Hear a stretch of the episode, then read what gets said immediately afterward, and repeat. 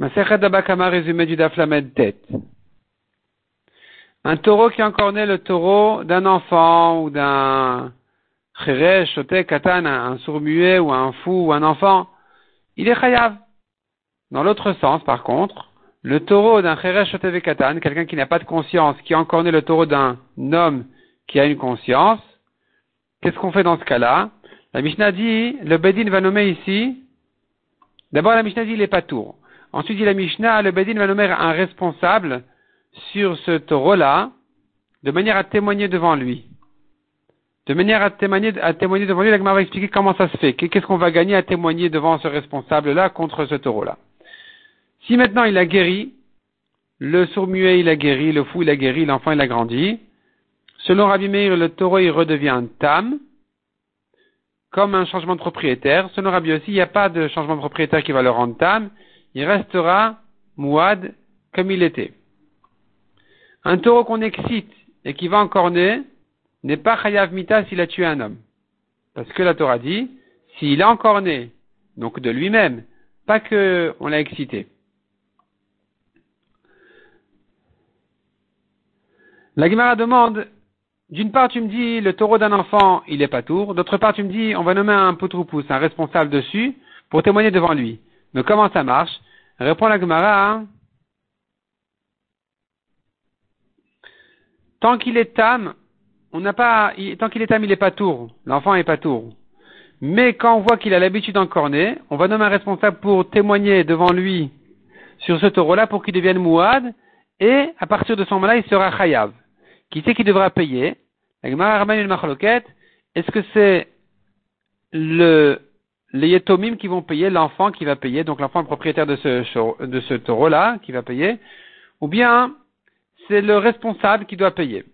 Selon Rabbi Ochanan, c'est l'enfant et pas le responsable, parce que si tu dis que c'est le responsable qui doit payer, il voudra plus être responsable, il voudra plus travailler.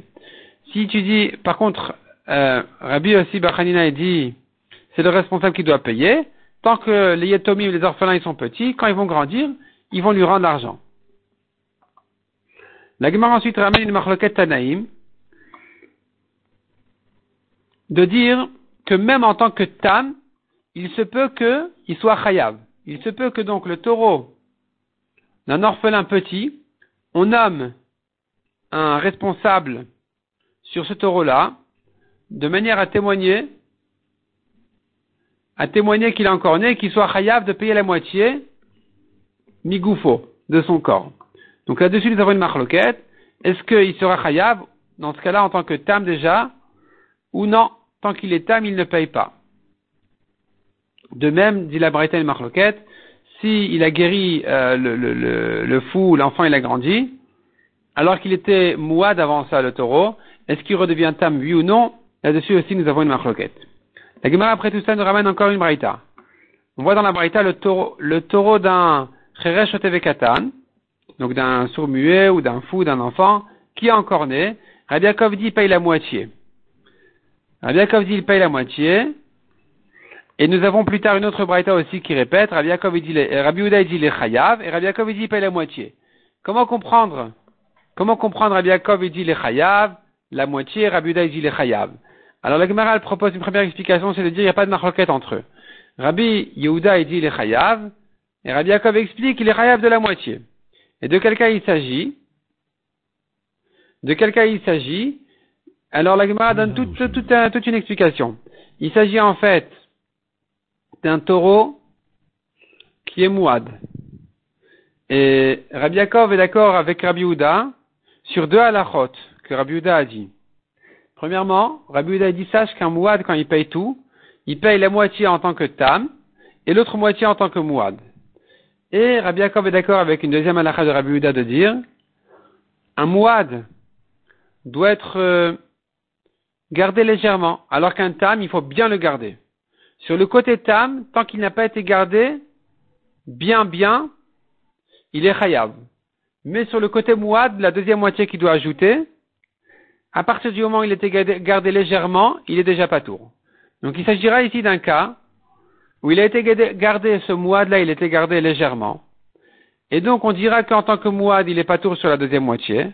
Il ne lui reste plus que la première moitié à payer. Et donc justement, Rabbi Yaakov est d'accord avec Rabbi Uda de dire que cette moitié-là, il, doit payer. Et même en tant que Yetomim, en tant qu'enfant, il doit payer cette moitié-là parce que on va nommer un responsable même pour le faire payer sur cette moitié-là. Deuxième manière de comprendre Abraïta, c'est de dire qu'il y a une marloquette ici entre Rabbi Uda et Rabbi Yaakov. Ils sont huit en marloquette. Ils sont en marloquette sur un point et ils sont d'accord sur un deuxième point.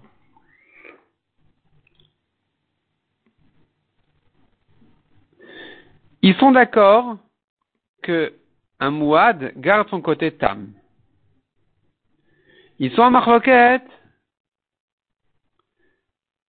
Est-ce que on va rendre Hayav les yetomim sur le tam, oui ou non Selon Rav il paye tout, parce que dans le mouad, il doit payer et la moitié tam et la moitié mouad.